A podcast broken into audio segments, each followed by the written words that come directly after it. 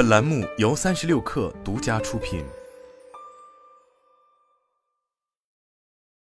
本文来自三十六氪独家。抖音之外，东方甄选在为自己寻找新的出路。三十六氪从知情人士了解到，东方甄选已决定入驻淘宝直播，目前公司正在组建淘宝直播相关团队，且已经初步找好商品供应商，最快将在本月底开播。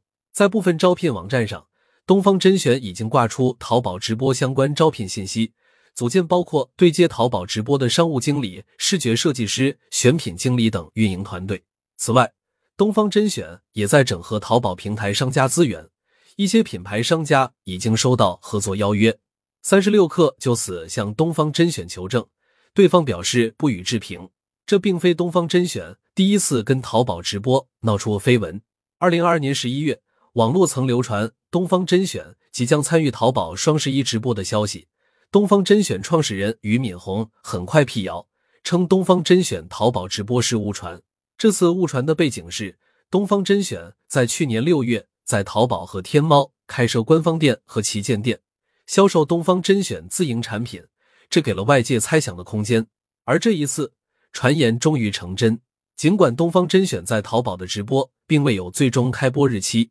但一位知情人士告诉三十六氪，马上就要开始了，就在这个月，在淘宝直播是东方甄选继转摘 P 之后做出的新动作。七月底，东方甄选自营产品抖音店铺被平台关停三天，作为对平台诚挚的回应，东方甄选转身便在自家 AP 上举行三天促销活动，并一度冲到 iOS 购物榜榜首。据媒体报道，这场封号风波。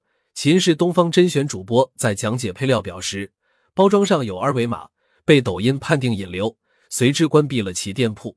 东方甄选去年在抖音走红，但与平台的蜜月期很快过去，官方直播间在线人数也大不如前。今年七月初，东方甄选尝试在 AP 开启直播，且保持日播，但从官方表态来看，仍不愿意与抖音平台决裂。对封店一事也回应称会积极整改。抖音方面则始终未予正式回应，平台限流与否是其中最大的一个争议点。一位接近抖音方面的消息人士告诉三六氪，抖音对东方甄选确实有限流。截至目前，东方甄选抖音账号粉丝数为三千零五十九万，以农产品带货为主。东方甄选主要通过合作第三方供应商搭建起产品供应链。